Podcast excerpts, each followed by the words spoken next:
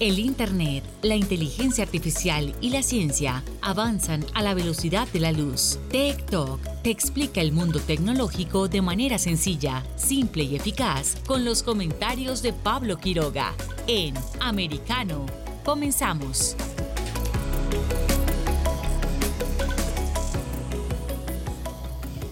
¿Qué tal? ¿Cómo están todos? Bienvenidos a TikTok por Americanos. Soy Pablo Quiroga y hoy vamos a tener un programa informativo, especial, donde vamos a comentar la actualidad, lo que se viene también en el plano político, por ejemplo en Colombia las elecciones, también lo que está pasando en el foro de Davos y por supuesto también eh, el tema de la modernización digital en distintos campos. Revisamos el caso también de Alemania Vamos a tener bastante información en esta jornada y siempre desde el punto de vista de TikTok. Somos americano y por supuesto actualidad en Internet, en ciencia y tecnología.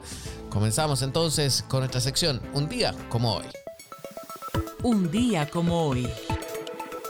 Y bien, un día como hoy, hay dos fechas que vamos a recordar y, que vamos a abordar porque un 25 de mayo del año 2007, Google incluye por primera vez Street View, el Google Street View. ¿Quién se acuerda de eso cuando comenzó? En el año 2007. Creo que fuimos muchos que eh, nos llamaba la atención cómo eh, por las calles de, Estados Unidos primero y después eh, se agregó Latinoamérica, iba un coche con una cámara encima capturando todo en 360 grados. A todo el mundo le llamaba la atención ese coche. En un inicio se veían las caras de las personas, también se veían las placas de los autos. Después, eh, poco a poco, fueron eh, creándose polémicas en torno al tema de la difusión de imágenes y, por supuesto, la privacidad de la gente. Así que posteriormente, después, se bloquearon y se difuminaron todo el material que pueda comprometer a la, información, a la violación de la información personal, a la privacidad de las personas. Pero para que recordemos un día como hoy, un 25 de mayo del 2007, Google en su versión 4.3 incluye Street View. Y después, un año después, un 25 de mayo del año 2008, IBM presenta la supercomputadora Roadrunner, primera en superar un petaflops. Esto es, eh, serían 1015 operaciones de punto flotante por segundo. Así que el tema de la, tecnología siempre está presente y por supuesto en este tipo de marcas que han estado a lo largo de la historia de la tecnología y la computación. Así que recordamos estas dos fechas, Street View y también el Roadrunner, que eh, modificó también el campo y los programas eh, también que había en ese momento. Seguimos avanzando y ahora nosotros, eh, yo les recuerdo también cómo pueden escucharnos, porque ustedes están y se conectaron a través de Americano Media. Si están fuera de Estados Unidos, pueden escucharnos a través de Twitch, también a través de Getter, la red social que promueve la libertad de expresión. Tenemos una transmisión ahí que está apareciendo en vivo. Ustedes van a la cuenta de Americano Media y ahí pueden vernos, escucharnos, por supuesto. Vernos no, porque van a ver los logos del programa, las imágenes, pero sí van a poder escucharnos y por supuesto participar junto a nosotros si es que así lo desean. Y una vez que, ah, y por supuesto, nuestro sitio web americanomedia.com, ahí tenemos un player donde ustedes pueden escucharnos. Y también, por supuesto, una vez que ya este programa se emitió y salió al aire, van a poder revisarlo a través de distintas plataformas de descarga. ¿Cómo es eso? Por supuesto, porque estamos presentes en cinco plataformas de descarga que ustedes pueden enterarse cuáles son a través de nuestro sitio web y ahí van a poder también revisar todos nuestros programas el, de ayer, el de anteayer, el de la semana pasada, el de hace dos semanas atrás. En fin, está todo, así que pueden tener las mejores entrevistas con temas de actualidad en ciencia, tecnología e internet. También van a poder aprender, vamos a dar consejos, estamos dando consejos. Somos TikTok por americano. Y por supuesto, si ustedes están dentro de Estados Unidos, nos escuchan por supuesto por la radio digital. Así que Mucha atención, son, recuerden, TikTok 2 de la tarde en horario del este, 6 de la tarde GMT y así lo calculan para el resto del mundo. Seguimos avanzando y ahora entramos a la sección de tendencias mundiales. Tech Trends. Dentro de tendencias mundiales, eh, hay, estos son los momentos en que uno no quiere leer noticias porque estoy revisando las que son tendencias mundiales y también las tendencias que están dentro de Estados Unidos. Y sin duda que dentro de Estados Unidos el tema del día es justamente el tiroteo, la masacre que ocurrió ayer en Texas. Primero comenzamos revisando entonces, antes de seguir profundizando en eso, el tema de las tendencias mundiales, que es lo que están comentando ustedes ahora mismo en tiempo real a través de las redes sociales, a través de Twitter, a través de YouTube, a través de Facebook, en fin, ustedes pueden revisar y como siempre el ranking lo encabeza el K-Pop, el fenómeno musical del momento algunos serán bots o cuentas fakes, porque eso es muchísimo. Siempre, siempre, siempre, siempre está lleno, está lleno de esto. Estoy viendo, también hay series que provienen de Corea del Sur con... O por donde por supuesto los protagónicos pertenecen a estas estrellas de el K-Pop. También seguimos viendo, hay hashtag que dice Patria, Patria otro que dice 25 de mayo, Dr. Curry, eh, también está Kate Moss, también estoy revisando todo. Pero como ya les estaba anticipando, eh, vamos a ingresar a, las tendencias dentro de Estados Unidos. Y aquí comienza el debate. Y aquí comienza también la noticia porque como somos un programa que está ligado al tema de la actualidad y lo que está pasando en Internet, no podemos obviar cuál es la situación en la que nos vemos enfrentados. Eh, lamentablemente la masacre que ocurrió ayer y sin duda que está tomando la agenda del día. En primer lugar aparece de hecho el Texas School Massacre. Eh, la masacre eh, del Colegio de Texas eh, también aparece en segundo puesto AR-15.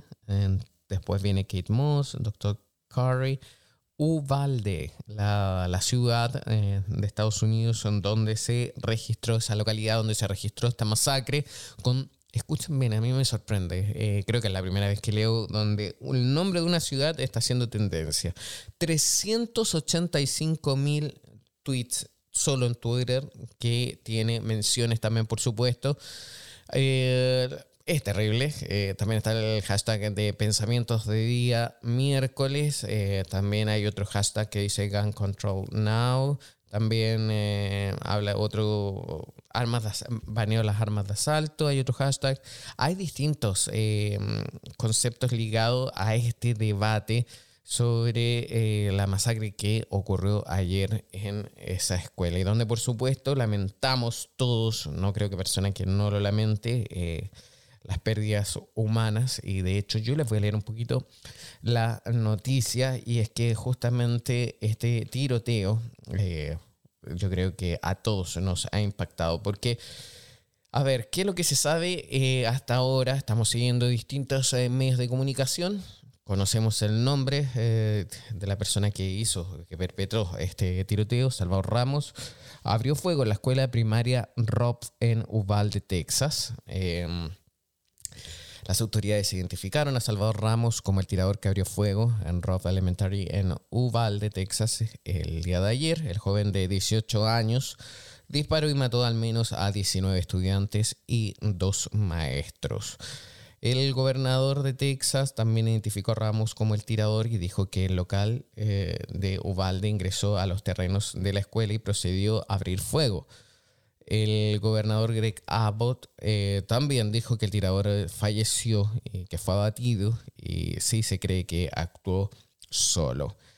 El alcalde de Uvalde, Don McLaughlin, le dijo a Fox News también, habían, están todos los medios de comunicación allá, que durante el tiroteo Ramos se atrincheró dentro de la escuela primaria se cree que un agente de la unidad táctica de la patrulla fronteriza disparó y mató al presunto pistolero. Dos oficiales fueron baleados y heridos en la escena, pero se esperaba que sobrevivieran. ¿Qué más se sabe de esto? A ver, eh, Ramos supuestamente publicó imágenes perturbadoras en línea antes del tiroteo y aparentemente le envió un mensaje a una mujer sobre sus planes antes de llevar a cabo el ataque mortal. Una cuenta de Instagram supuestamente conectada a Ramos mostraba fotos inquietantes, incluidas eh, también una que mostraba una revista de alta capacidad. Desde entonces la cuenta de Instagram fue eliminada la misma cuenta supuestamente envió mensajes alarmantes a una mujer antes del ataque mortal. El primer eh, mensaje enviado el 12 de mayo preguntaba, ¿vas a volver a publicar mis fotos de armas? La mujer fue etiquetada en fotos que mostraban armas. Eh, esto lo pueden revisar, eh, la noticia está en todas partes. La mujer continuó enviando mensajes a la cuenta supuestamente conectada a Ramos, a pesar de que dijo que no lo conocía. En un mensaje también describió el intercambio como aterrador, luego continuó, apenas te conozco y me etiquetas en una foto con algunas armas. Después del ataque, la mujer publicó que no conocía al presunto tirador y que no vive en Texas. Ella dijo que solo mantuvo correspondencia con la cuenta porque tenía miedo. Luego expresó su simpatía por eh, las víctimas y sus familias. Este tiroteo del martes eh, el tiroteo más mortífero en una escuela primaria desde Sandy Hook en el 2012. Eh, en ese momento Adam Lanza, de 20 años, disparó y mató a 26 personas en la escuela de Newtown, en Connecticut. 20 de las víctimas eran niños de 6 y 7 años. La noticia es lamentable y obviamente eh, nadie quiere que estos hechos vuelvan a ocurrir. Eh, hay que estar atentos a distintas cosas, los debates están, eh, no los decimos nosotros, los debates los ponen ustedes mismos a través de las redes sociales. Eh, hay, que estar, hay que poner mucha atención, ustedes si son padres, si tienen hermanos pequeños, vean bien con quién hablan, qué opinan, qué postean, qué hacen en las redes sociales. Lamentablemente, y nosotros estamos hablando siempre a través de Internet y comentamos eh, el efecto que producen las redes sociales, y sin duda que podemos poner foco atención a nuestros cercanos y podemos eh, poder prevenir o detectar antes hechos que podrían llegar a ser lamentables. Así que vean, con esto eh, por ahora nosotros vamos a ir a una pausa y a la vuelta seguimos con más TikTok aquí por Americano. En breve regresamos con más tecnología, internet, inteligencia artificial y lo último en ciencia en la voz de Pablo Quiroga en Talk por Americano. Una mirada global de la influencia de Medio Oriente en el mundo occidental junto a Hannah Beris cada sábado en Israel hoy, 2 p.m. Este, 1 Centro, 12 Pacífico por Americano. Los avances científicos y tecnológicos relevantes, Internet, redes sociales y el mundo de los videojuegos en Talk con Pablo Quiroga. Conéctate de lunes a viernes, 2 p.m. Este, 1 Centro, 11 Pacífico, en vivo por Americano.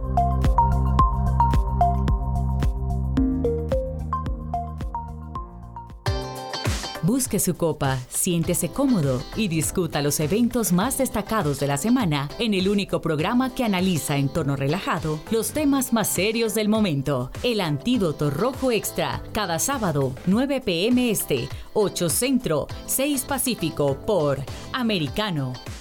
Isabel Cuervo y su equipo indagan y rastrean los hechos para ofrecer una mirada profunda a las noticias, sus causas y consecuencias. Periodismo de investigación. Cada sábado, 7 p.m. Este, 6 Centro, 4 Pacífico, por Americano. Los hechos relevantes que ocurren en Estados Unidos, analizados con la característica frontalidad de Dania Alexandrino y sus invitados. Perspectiva USA. Conéctate de lunes a viernes, 8 p.m. Este, 7 Centro, 5 Pacífico. En vivo por Americano. Ahora, con Alberto Padilla, está disponible para ti cuando quieras. Accede a toda nuestra programación a través de nuestra aplicación móvil americano. Descárgala desde Apple Store o Google Play y mantente informado con nosotros.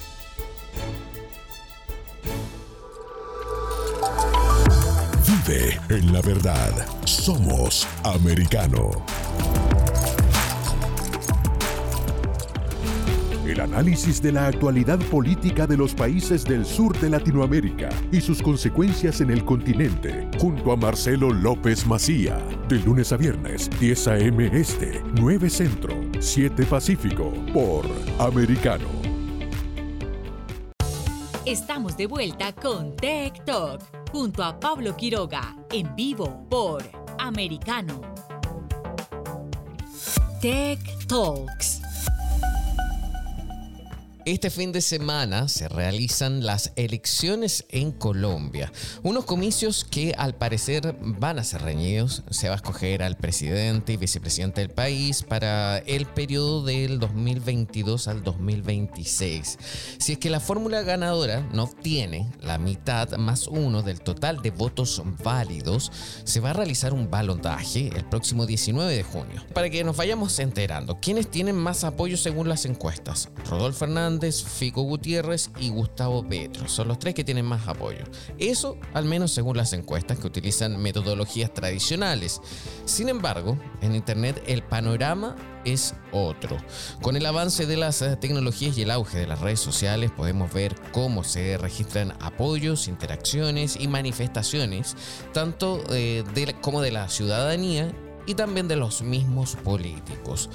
El consultor político Daniel Montero, que en Twitter es eh, conocido como Este Montero, hizo un análisis de interacciones, búsquedas y menciones en redes sociales en relación a los candidatos presidenciales de Colombia. Su metodología fue a través de la obtención de datos concretos, métricas eh, y etcétera, que vamos mejor a, a conversar con él y preguntarle más, porque está junto a nosotros ahora mismo. ¿Qué tal, Daniel? Muchísimas gracias por estar junto a nosotros. ¿Qué tal? Muchas gracias a ti por la invitación.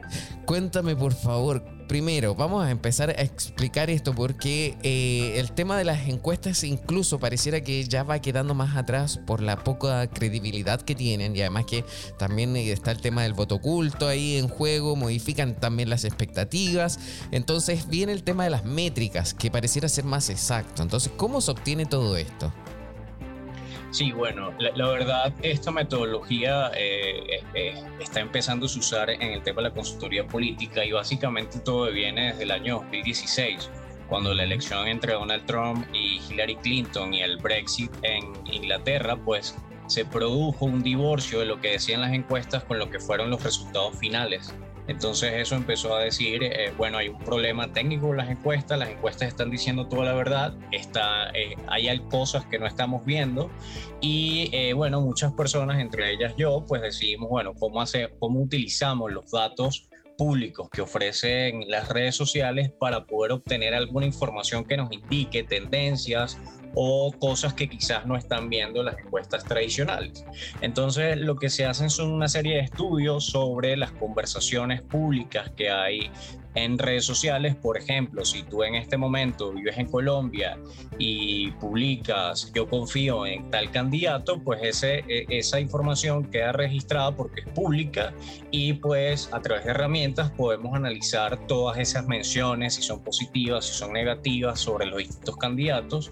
Y en otras redes sociales quizás no tenemos este mismo acceso porque Twitter es la red social más pública, pero podemos obtener acceso a información como eh, cuántas interacciones tuvo la página de, tal o cual candidato. Entonces, eh, lo que hice fue en este caso con las elecciones de Colombia, pues ver eh, las interacciones, las búsquedas en Google. Cada vez que una persona registra una búsqueda, eso queda guardado allí. Si bien no queda su información personal, pues sí queda registrada la búsqueda y pues podemos hacer análisis de, bueno, a qué candidato están buscando, en qué regiones, en el caso de Colombia, en qué departamentos los están buscando. Entonces, bueno, lo que hice fue eh, cómo obtenemos toda esta información y cómo la analizamos para obtener algunos resultados. Y bueno, fue la publicación que hice y por la cual eh, estoy hoy acá. Mira, eh, es muy eh, necesaria también toda esta conversación y por supuesto este análisis que hiciste ha sido bastante comentado dentro de redes sociales. Vamos a ver el tema del ejemplo de las elecciones en Colombia. ¿Quiénes son los más populares? Bueno, en este caso hay dos candidatos muy populares a nivel digital. El primer lugar indiscutible, eh, lo evaluamos en todas las redes sociales, es el, senador izquierdista Gustavo Petro. Es el, la persona que tiene mayor interés de búsqueda, mayor interacción en redes sociales como en Facebook, en TikTok. Indudablemente, pues tiene una relevancia. Es la persona que más se comenta en las redes sociales. Y en un segundo lugar está el exalcalde de una ciudad denominada Bucaramanga que se llama Rodolfo Hernández que es una persona que no viene de la política y que tiene una interacción muy interesante. De hecho, eh, el posicionamiento de las redes sociales es tan relevante en su campaña que en las ciudades los taxistas le denominan el viejito de TikTok, porque es una persona que realiza TikToks eh, muy atractivos y es una persona mayor, entonces eso genera mucha atracción eh, bueno, por parte de algunas personas. Entonces ellos son los dos líderes eh, con mayor fuerza en redes sociales y este resultado fue interesante porque las encuestas establecen que eh, la segunda vuelta se hará entre Gustavo Petro, que también lidera las encuestas, allá hay una coincidencia entre lo que dicen las redes sociales y las encuestas, y Fico Gutiérrez, que es otro candidato que si bien tiene una interacción también importante en redes sociales, pareciera que el segundo lugar a nivel digital, eso no quiere decir que se va a trasladar exactamente a la realidad, pero es una posibilidad, pues es Rodolfo Hernández. Entonces, eso fue lo más interesante de este análisis. Mira, eh, en base a este mismo análisis, eh, mi pregunta era sobre el tema, ¿quién, eras, quién eran más los populares? ¿También se puede determinar quiénes eh, son los más impopulares? Sí, en este caso no profundicé en ese sentido porque, digamos, es un trabajo un poco más manual, si bien las herramientas te dan opciones para entender eh, cuándo se habla mal o bien de un candidato, pues eso necesita eh, mucho eh, trabajo humano, pero sí se puede determinar eh, cuál es la conversación más positiva y negativa. Lo que sí se puede observar es que el candidato con menos interacción en redes sociales es el candidato Sergio Fajardo, quien fue un candidato muy relevante en elecciones pasadas. Y hay algo muy interesante de lo que pude ver en, en ese estudio, y es que su, el, comentario, los comentarios sobre Fajardo en medios de comunicación son muchos más altos que los de interacción. ¿Qué quiere decir esto? Que los medios de comunicación hacen más énfasis en él o hacen un buen énfasis en él, pero la ciudadanía pareciera que no recibe ese mensaje. Entonces, eso también indica eh, muchas cosas de, bueno, de lo que, de las preferencias o lo que impulsan medios de comunicación y lo que al final la gente termina agradándole o no. Entonces, eso me pareció muy eh, resaltante en este caso. Sí, de hecho, lo que estás contando es propio de una estrategia política porque ahí también te podría mostrar que hay un error en la, en la línea de comunicación del mensaje. O sea, si uno como candidato expone mensajes a través de la misma prensa, por ejemplo, con una agenda de propuestas, etcétera, pero por lo visto entonces no se reproduce, la llegada hacia la gente de esa información no la está recibiendo de buena forma. Entonces ahí también se podrían dictar distintas estrategias o políticas para poder mejorar eso. Me llama la atención lo que nos estás contando. ¿Hay alguna diferencia entre eh, ser activo, o sea, que el mismo candidato sea el que esté colocando mensajes, versus las interacciones que hay en torno al nombre de ese candidato? Porque mucho pueden. La gente también puede comentar, pero también el candidato no, eso iba por eso. ¿Sí? Totalmente, de acuerdo. Por ejemplo, si uno observa las, las publicaciones de los candidatos, el candidato Sergio Fajardo es el tercer candidato que más publica, muy cerca de los dos primeros candidatos, que son Rodolfo y Gustavo Petro en ese orden. Pero cuando uno ve las interacciones, sus interacciones son ínfimas frente a la cantidad de publicaciones. Entonces ya ahí tú ves una tendencia, que aunque publiques mucho, pues si eso no genera interacción, pues no, no, no está generando tu mensaje eh, alguna relevancia. Entonces, lo que tú decías anterior es totalmente eh, así. Precisamente estos estudios que yo hago eh, son para realizar consultoría estratégica. Bueno, en base a lo que estamos viendo allí, tu mensaje está llegando, tu mensaje no está llegando, es un problema del mensaje, es un problema del manejo de redes sociales, es un problema del candidato. Todo eso te permite estos datos que nosotros observamos, pues eh, llegar a algunas conclusiones y tomar acciones en base a eso, ¿no? Entonces lo que tú dices es, cierto. El candidato puede tener muchas publicaciones, pero no necesariamente generar un nivel eh, de interacción alto o positivo, porque a lo mejor puede ser bajo, pero puede ser positivo y, no sucede así. Es muy interesante esto. Eh, mira, voy a retroceder también incluso al tema de la primera pregunta. Es que estoy pensando lo siguiente. Antiguamente, esto incluso ya desde hace 12 años atrás o incluso más, se hacían cosas similares a través sí con marcas. Por ejemplo, cuando una marca era positiva para la gente, marcas comerciales me refiero, y cuando es negativa. Entonces estoy viendo que todo esto ahora también se puede utilizar en el campo de la política, para hacer las estrategias políticas. Entonces mi pregunta es, ¿de qué forma o en qué nivel puede afectar esto el hecho que hayan bots o que hayan cuentas fake? ¿Cómo podrían modificar las estadísticas? ¿Cómo se ve ese porcentaje que quizás es de error o no?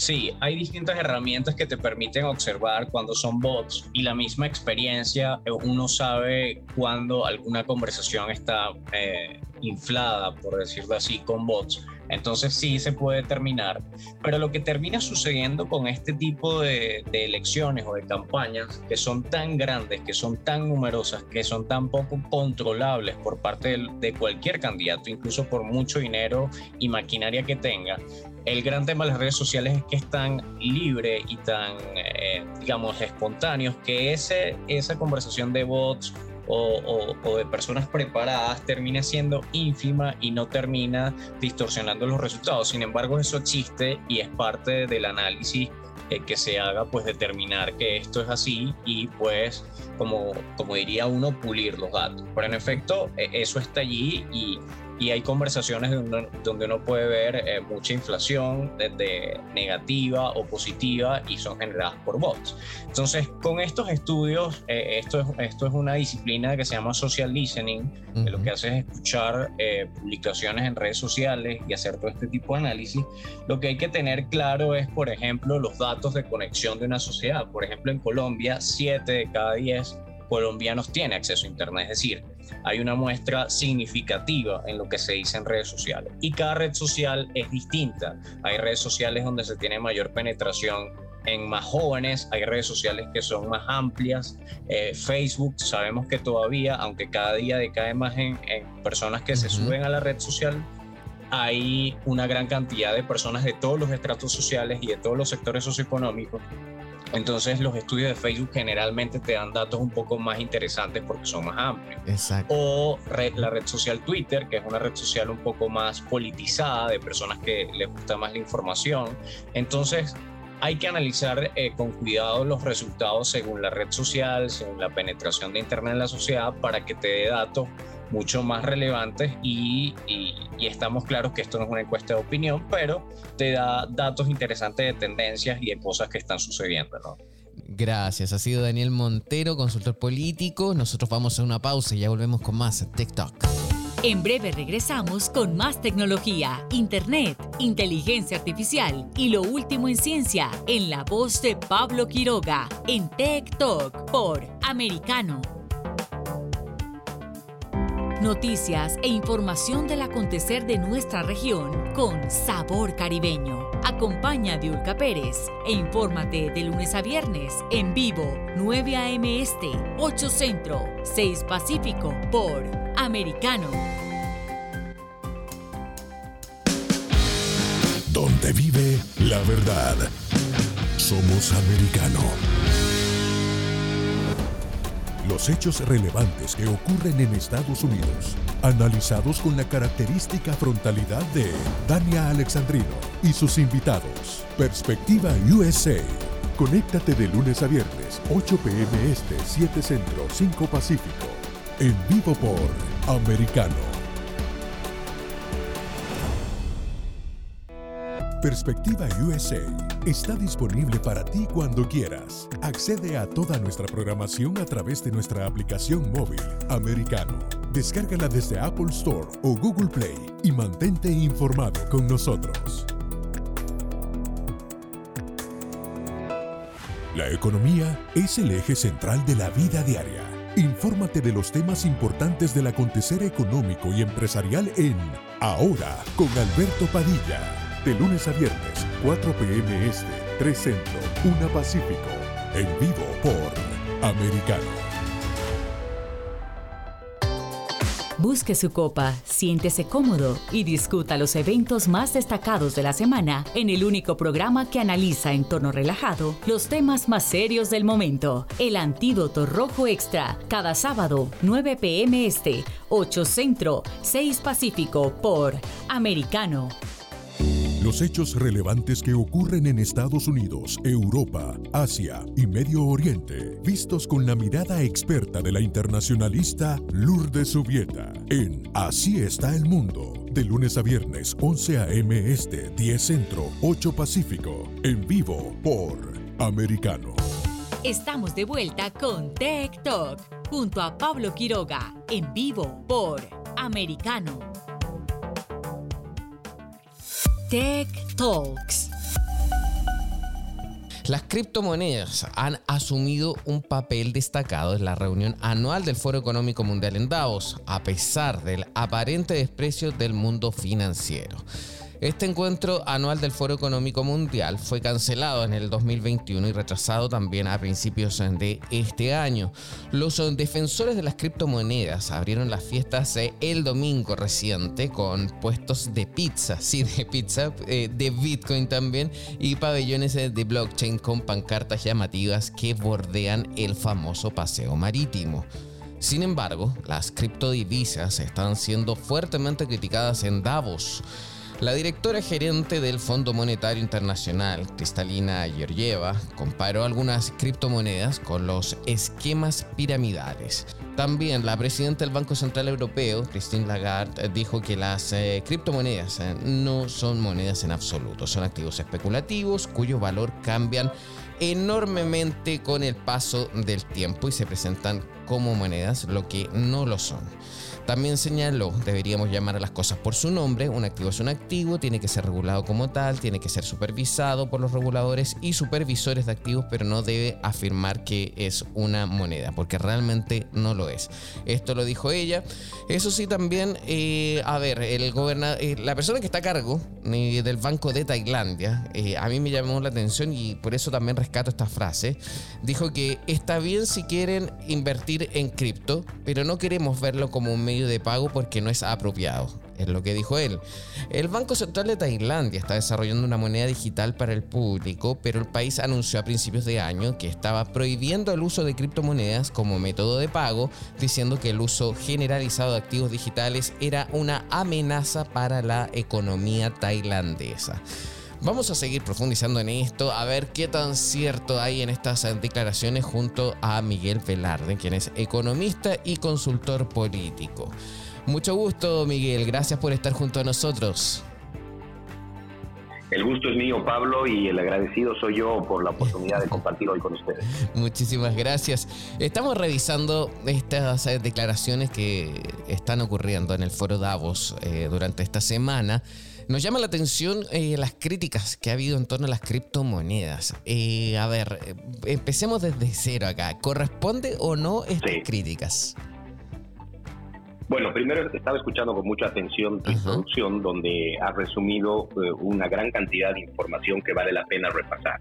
Primero, em, no, nos no nos podemos salir del contexto, y el contexto es que hace solo cinco o cuatro años las criptomonedas ni siquiera, eh, no se hablaba ni siquiera sobre las criptomonedas, no era ni siquiera un gran tema de discusión eh, ni en el foro de Davos, un foro tan importante a nivel mundial, ni, ni siquiera en los medios, ni siquiera en las casas de muchas personas que hoy sí hablan, por lo menos hablan de las criptomonedas, más allá de que las apoyen, inviertan en ellas o las critiquen, como el caso de algunos ejemplos que tú has tomado. Esa es la primera variable que yo creo que no podemos eh, ignorar porque el solo hecho de que tanta gente hoy hable de las criptomonedas, creo que es un gran avance en poco tiempo de las mismas. Segundo paso, eh, a mí una de las cosas que más me llama la atención, del mismo resumen que tú hacías, es que tanto la señora Lagarde, la señora Georgieva eh, y algunas otras voces que todavía son críticas de las criptomonedas se enfocan en criticarlas porque no son monedas. O sea, porque su principal argumento es, aunque se llamen monedas, no podemos eh, tomarlas como un medio de intercambio, como una moneda tradicional. Y está bien. incluso yo que apoyo la adopción de criptomonedas, y ahora vamos a entrar en los argumentos que tengo a favor, puedo incluso aceptar que hoy todavía el Bitcoin y otras criptomonedas no puedan considerarse del todo monedas porque uno de los, de los principios básicos para que las monedas sean consideradas monedas es que se, uno pueda ir a comprarse un café donde quiera con esa moneda y eso todavía no pasa con el Bitcoin. Sin embargo, y en eso podemos profundizar más adelante también, Pablo, eh, el Bitcoin sobre todo y algunas otras criptomonedas de las más grandes como Ethereum y un par más, sí pueden considerarse hoy una reserva de valor. Y para eh, ejemplificar esto, una reserva de valor es más lo que es el oro que lo que es el dólar o el euro. Mm. No es una moneda, pero es un, un, asset eh, eh, en el cual uno puede preservar el valor de sus ahorros o de su salario, como lo hace en el, con el oro, por ejemplo. Y ya para terminar esta primera parte del análisis, creo que es importante ver también los motivos por los cuales en un foro como el de Davos, tan importante, se critica tanto a las criptomonedas y yo creo que el principio es muy simple y muy básico y es que las criptomonedas parten de algo muy esencial, que es eh, no pasar por los bancos centrales o por incluso otros bancos intermediarios como la banca privada. Obviamente los, las cabezas de los bancos centrales y otras autoridades de gobierno no están tan felices con, con este nuevo tipo de moneda. Es que eso también me llama la atención porque, a ver, repasemos, en el foro de Davos están eh, los principales eh, políticos o personalidades relacionadas al mundo de la economía. Ya vemos cómo está también la presidenta del Banco Europeo, también hay gente del Fondo Monetario Internacional, también del Banco Central Europeo. En fin, hay distintas personalidades allá, personas que hablan y se supone que saben del tema. Ahora bien, sería, ¿cuál sería entonces la noticia acá? La noticia sería que ellos estuviesen a favor de las criptomonedas porque también, obviamente, esto no les conviene a ellos y no les conviene porque no está regulado y tampoco porque no forman parte de los bancos centrales. Entonces, ¿por qué nos sorprende tanto estas críticas? no nos sorprende tanto porque es como si estuviéramos hablando de que en el foro de los de, las compañías de autos tradicionales de toda la vida estén en contra de los autos eléctricos. Mientras ellos no los, eh, no los eh, fabriquen, no van a estar a favor porque son directamente quienes van a suplirlos a ellos. Por eso, además, tampoco sorprende que sí se animen a hacer declaraciones algo favorables a lo que se llama las stablecoins que son las monedas estables, y, las que algunas de ellas que puedan incluso emitirse por los bancos centrales. Eso, en mi opinión, le quita eh, eh, todo el sentido a lo que es una criptomoneda, porque justamente las criptomonedas más importantes, como la primera de ellas, que, es el Bitcoin, nacen para no ser emitidas ni ser dependientes de ningún gobierno, de ningún Estado. No tiene sentido ya tener, o sea, está bien, tiene grandes facilidades como la facilidad de uso, de transferencia, su inmediatez, menores costos, una moneda digital pero no se puede comparar una moneda digital emitida por un banco central con una criptomoneda que no depende de ningún gobierno, de ningún estado ni de ningún banco central. Justamente, ¿cuál es uno de los principales problemas incluso en Estados Unidos hoy? No te quiero ni contar en países como Venezuela, Argentina y algunos países de África, la inflación. Y la inflación tiene como una de sus principales, principales causas la mucha emisión de esa moneda, mm. porque el Banco Central y ese gobierno necesita más dinero para pagar los costos y su déficit, lo que hace es imprimir más billetes y con eso le quita el valor a su moneda y genera inflación. Justamente una de las maravillas de Bitcoin es que desde el primer día se sabía que iba a haber solamente 21 millones de monedas y nunca más ni una más. Nadie puede emitir más Bitcoin, ni menos un gobierno o un banco central. Entonces, por eso es muy importante también diferenciar eh, las criptomonedas más tradicionales, más sólidas y que tienen fundamental detrás de ellas, que otras que aparecen y que muchas veces, en efecto, sí son una estafa o fracasan. Pero, ¿podría en algún minuto el Bitcoin estar en riesgo, por ejemplo? Porque si bien es una de las principales criptomonedas que hay, también, por ejemplo, hay una noticia hoy del Banco Central Europeo que dice que advierte de que el colapso del Tether provocaría un crash del Bitcoin y del resto de las criptomonedas. Dice que eh, un fallo en Tether representa una amenaza para todos los criptoactivos. ¿Es tan así? O sea, ¿también podría dejar de existir el Bitcoin en ese caso o no? Bueno, el, tanto como dejar de existir hoy, hoy en este, a esta altura de adopción del Bitcoin, de precio y de uso, eh, lo veo muy poco probable. Tiene una gran volatilidad en su precio, obviamente, lo estamos viendo. Hoy estamos en una etapa de, bear market donde los precios evidentemente han perdido 50-60% de su valor, de su máximo histórico hace solo algunos meses. ¿Es primera vez que pasa? No.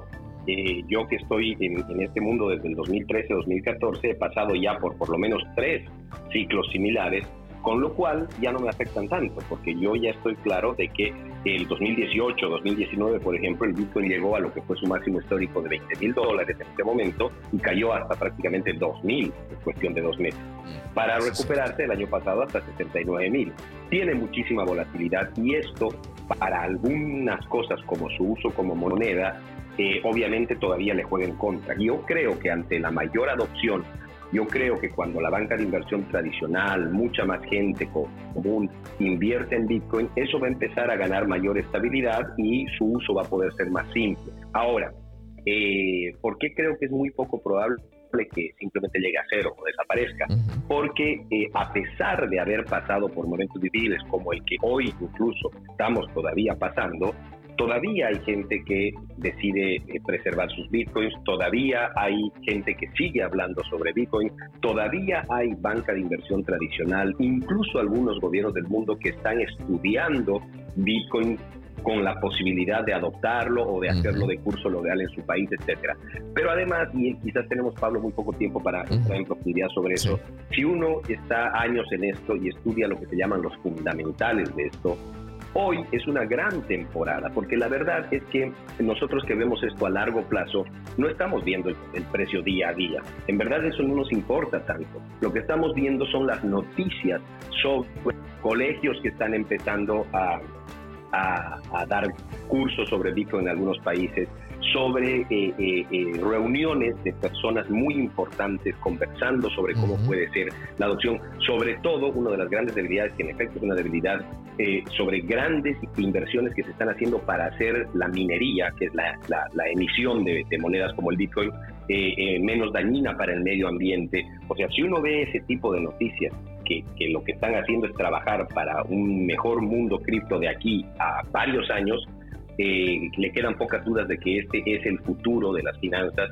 y de que cada vez eh, va, a acelerarse su adopción. Eso es verdad. Muchísimas gracias. Yo creo que con este análisis hemos aprendido bastante y estamos viendo también un poquito todas estas declaraciones y aprendiendo a saber eh, qué puede ser cierto, qué no, quién cuida aquí sus intereses y realmente la educación en materia financiera es lo que realmente importa. Muchísimas gracias por este comentario, Miguel Velarde, y esperamos también estar contigo una vez más en nuestro programa TikTok. En breve regresamos con más tecnología, internet, inteligencia artificial y lo último en ciencia en la voz de Pablo Quiroga en Tech Talk por Americano. Somos Americano.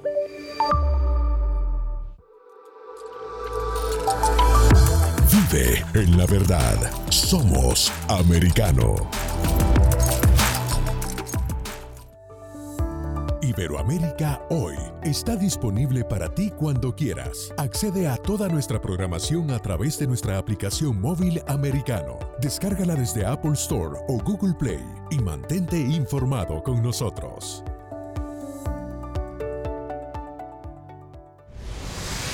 Diego López y Dianelis Guerra comentan y analizan el acontecer deportivo, torneos, campeonatos y la actuación de tus atletas favoritos en Deportes Americano.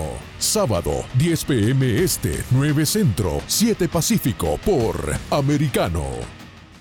Ideas, argumentos, posturas y visiones, sin desperdicios. Escucha, concuerda o difiere con los postulados de José Aristimuño y Jimmy Nieves, quienes debaten con vehemencia de lunes a viernes a las 9 pm este, 8 centro, 6 pacífico por Americano. La economía es el eje central de la vida diaria. Infórmate de los temas importantes del acontecer económico y empresarial en Ahora con Alberto Padilla. De lunes a viernes, 4 p.m. Este, 3 Centro, 1 Pacífico. En vivo por Americano.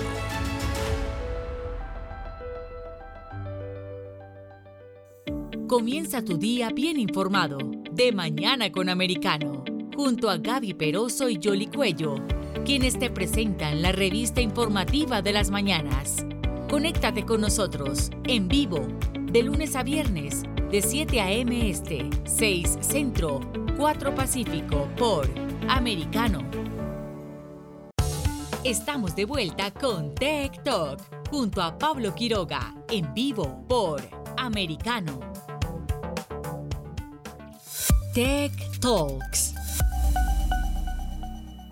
A nivel mundial, la tecnología y el uso de Internet creció durante la pandemia, por lo que las empresas tuvieron que invertir, uno, en capacitaciones y dos, el uso de nuevas tecnologías para mejorar la experiencia del cliente y usuario. En Alemania, uno de los países eh, más grandes de la Unión Europea, el hecho de establecer canales tecnológicos de comunicación hizo que se vieran enfrentados a diversos desafíos, como por ejemplo la integración multicultural. Recordemos que es una de las naciones que más migrantes tiene de distintas partes del mundo, y al mismo tiempo una alfabetización digital frente a usuarios que en su mayoría son conservadores porque privilegian utilizar canales de atención tradicionales como líneas telefónicas, correo en papel o incluso atención presencial y también porque cuidan bastante su privacidad e información personal. ¿Cómo se innova en tecnología en la atención de clientes? Vamos a hablar con eh, Lara Marie Rosé, experta en esta área. ¿Cómo estás? Gracias Hola Pablo. Gracias por estar con nosotros. Para, para mí espero que todos entienden eh, mi español con acento alemán, pero bueno. Todo bien. Pero a ver, mira, cuéntame, en Alemania la pandemia los confinamientos modificaron los servicios de atención al cliente, ¿cierto? Claro que sí. Em, muy pronto después del brote de la pandemia se introdujo la línea directa Corona en nuestras oficinas de salud, por ejemplo. Em, ahí para compensar un poco las escasez de trabajadores cualificados, em, muchos proveedores de servicios, de centros de contacto que, por ejemplo, dan servicio para la comunicación con clientes, a otras empresas, eh, prestaron apoyo a las oficinas de salud por el volumen de llamadas exorbitante. Otro confinamiento era mantener la comunicación con los clientes durante el trabajo en casa. También, claro, en muchas empresas. Eh, en general diría que los alemanes están más familiarizados eh, con la tecnología digital, especialmente con canales como la comunicación por vídeo. Oh, em, okay. Ya, también. Eh, también porque nadie podría encontrarse y la comunicación directa con el cliente era por teléfono o ahora llamadas por vídeos. Pero en el caso de Alemania, ¿cómo se innova en el campo de la atención al cliente en uno de los países europeos más desarrollados del mundo? Mira, mm, hay hay diferentes canales eh, que han recibido más atención en este tiempo, ¿vale? Eh, comunicación por vídeo, por ejemplo, como he dicho antes, em, allí no solo los proveedores de comunicación por vídeo se han beneficiado, sino también los proveedores de audiofonos oh. eh, o en general proveedores del equipo completa para ofrecer un servicio de llamadas desde casa, en programas informática que hacen llamadas desde el cloud, por ejemplo, ¿vale? Esos son, hay muchos proveedores en este, en, este, en estos em, empresas en general. El servicio de mensajería también, muchos prefieren también debido a los canales sociales escribir y enviar mensajes porque no también con, los clientes. Eh, y han sufrido eh, muchos proveedores también de este, este mercado que ofrecen el programa informático em, para dar respuestas rápidas al cliente por mensajes eh, con alguna solicitación em, o tienen canales o mantienen canales por el cloud, em, diferentes canales como Instagram, eh, LinkedIn eh, o también WhatsApp. También hay empresas, depende de la cultura de la empresa y los clientes de esta empresa, pero también hay empresas que trabajan con WhatsApp estos días. Ok, pero mira, aquí quiero ahondar un poquito más, profundizar. Eh, a ver, con el uso de la inteligencia artificial, es clave también en este proceso, ¿no? Sí, mucho. Eh, ha crecido mucho, eh, no solo en, durante Corona, también antes ya estaba como mm, evolucionando mucho en el caso de comunicación con el cliente. Por ejemplo, em, te da dos, dos, ejemplos en este caso. Encauzar correctamente las llamadas a través de asistentes de voz o establecer un chatbot en el sitio de web son los primeros pasos para muchas empresas mm. hacia el uso de la inteligencia artificial en la comunicación, porque los programas también lo saben mantenerlo y no, el software ahí sabe cómo, cómo funciona. Em, los grandes e importantes líderes del mercado del sector de la comunicación utilizan casi exclusivamente inteligencia artificial para las llamadas de los clientes. Primero, por ejemplo, el sistema reconoce automáticamente a través del número qué cliente está llamando oh. y e incluso puede reconocer por qué lo hace. Por ejemplo, en caso de seguros, si hay un contrato abierto, em, saben, mm, las personas pueden ya saber con el perfil de cliente a quién está llamando y qué puede ser, qué es el, no, por qué está llamando en oh, general. ya, entiendo.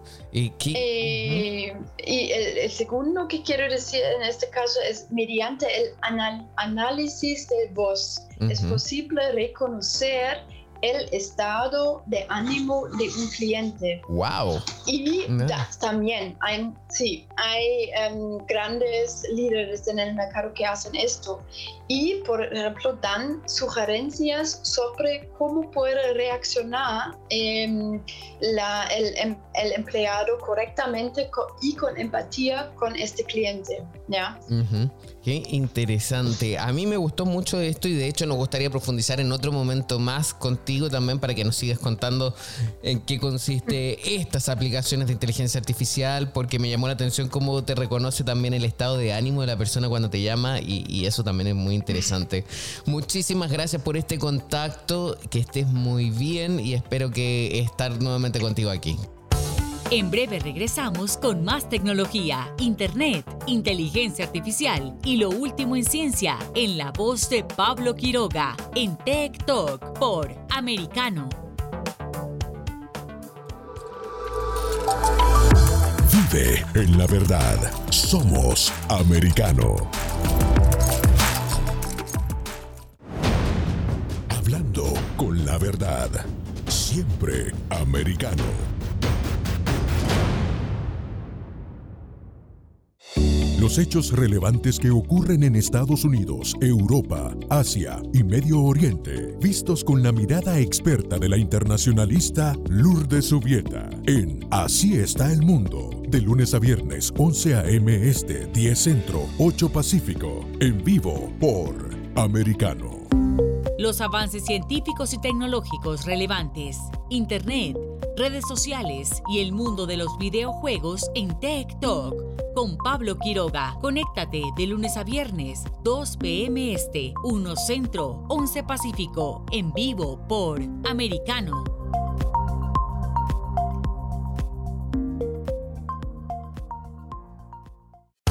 Estamos de vuelta con Tech Talk junto a Pablo Quiroga, en vivo por Americano. Breves tecnológicos. Y dentro de los breves tecnológicos, eh, seguimos comentando un poco a lo largo de este programa también lo que pasó en Davos. Eh, ya comentamos, y conversamos también que por cómo se mostraba la gente eh, que está en ese, en ese foro económico y cómo se muestran contrarios a lo que es el, las criptodivisas y el Bitcoin. Pero bien, en Davos el, Foro Económico Mundial anunció una asociación metaversal con Accenture y Microsoft para una aldea de colaboración global. Entonces prontamente vamos a ver un metaverso del Foro Económico de Davos. Si bien el metaverso es un término muy amplio y algo indefinido, los entornos virtuales 3D funcionan mejor para este tipo de eventos. Además, el Foro Económico Mundial está lanzando una iniciativa con 60 empresas sobre el tema definir y construir el metaverso. También, en palabras eh, de Klaus Schwab, quien es eh, fundador y presidente ejecutivo del foro, señaló que el metaverso va a influir en la forma en que las personas, los gobiernos, las empresas y la sociedad en general piensan, trabajan, interactúan y se comunican con el fin de abordar colectivamente los temas de la agenda global. También agregó que la aldea de colaboración global será una extensión de las plataformas público-privadas y las reuniones presenciales del Foro Económico Mundial eh, también va a proporcionar un proceso más abierto, más sostenido y más completo para reunirse. Mientras tanto, numerosas marcas y empresas están adoptando el concepto del metaverso. Por ejemplo, el fútbol de la Serie A de Italia ha empezado a transmitir partidos en entornos virtuales. También así varias empresas financieras han establecido una presencia en este mundo del metaverso. Por ejemplo, JP Morgan, HSBC y también otros fondos de inversión. Y en noticias políticas y tecnológicas sigue la trama del portátil de Hunter Biden. El examen forense concluyó que es 100% auténtico. Y es que una copia del disco duro de Hunter Biden obtenida por el Washington Examiner es indiscutiblemente auténtica y no hay evidencia de ninguna piratería o manipulación de archivos, según un examen realizado por un ex agente del servicio secreto que ha testificado como experto en ciberforense en más de 100 asuntos clasificados penales y civiles a nivel estatal, federal e internacional. El Washington Examiner encargó a Konstantinos Gus Dimitrelos que realizara un examen forense completo para determinar la autenticidad de la unidad y si había algún signo de manipulación. Utilizando una técnica que desarrolló llamada sándwich digital, Dimitrelos hizo referencia cruzada a miles de correos electrónicos, documentos, registros comerciales, mensajes de textos, Apple Notes, eh, fotos, datos de geolocalización, registros de viajes y otra información en la unidad para concluir que Biden es la única persona capaz de reproducir producir los datos. También señaló, eh, el MacBook Pro de Hunter Biden no fue hackeado y los datos contenidos en el disco duro son auténticos, añadió Dimitrielos. También dijo, basándome en los datos que examiné, no hubo manipulación de fotografías, correos electrónicos, documentos u otras actividades de los usuarios. El Tribunal de Apelaciones de Estados Unidos rechaza la ley de redes sociales de Florida. La legislación buscaba evitar que las empresas de redes sociales o los gigantes tecnológicos restringieran el discurso político de los usuarios el tribunal dictaminó que no se puede eliminar los derechos de libertad de las empresas. Sin embargo, se ha solicitado que empresas como Facebook, de Meta, eh, también Google um, y Twitter, de Alphabet, que divulguen los estándares eh, que utilizan para moderar el contenido en sus plataformas. La defensa de las empresas indicó que la primera enmienda protege las plataformas y su derecho a moderar el contenido como mejor les parezca, y el gobierno no puede obligarlas a alojar contenido que no quieran.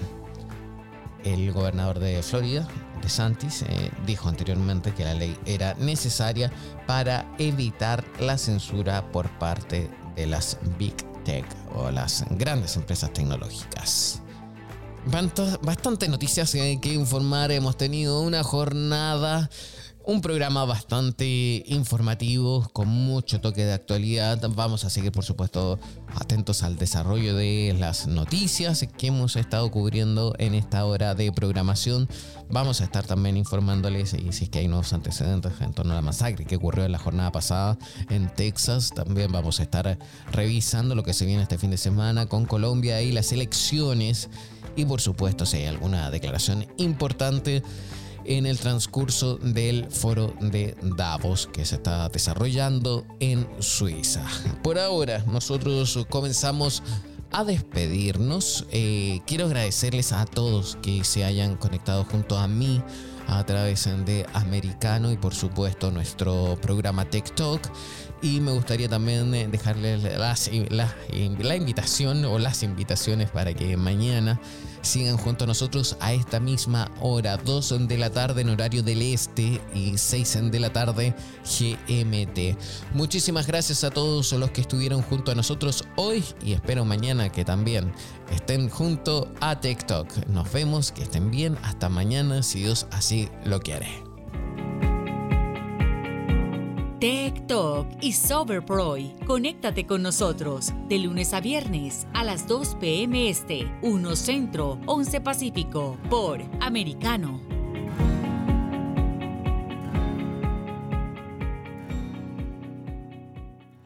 This podcast is a part of the C Suite Radio Network. For more top business podcasts, visit c-suiteradio.com.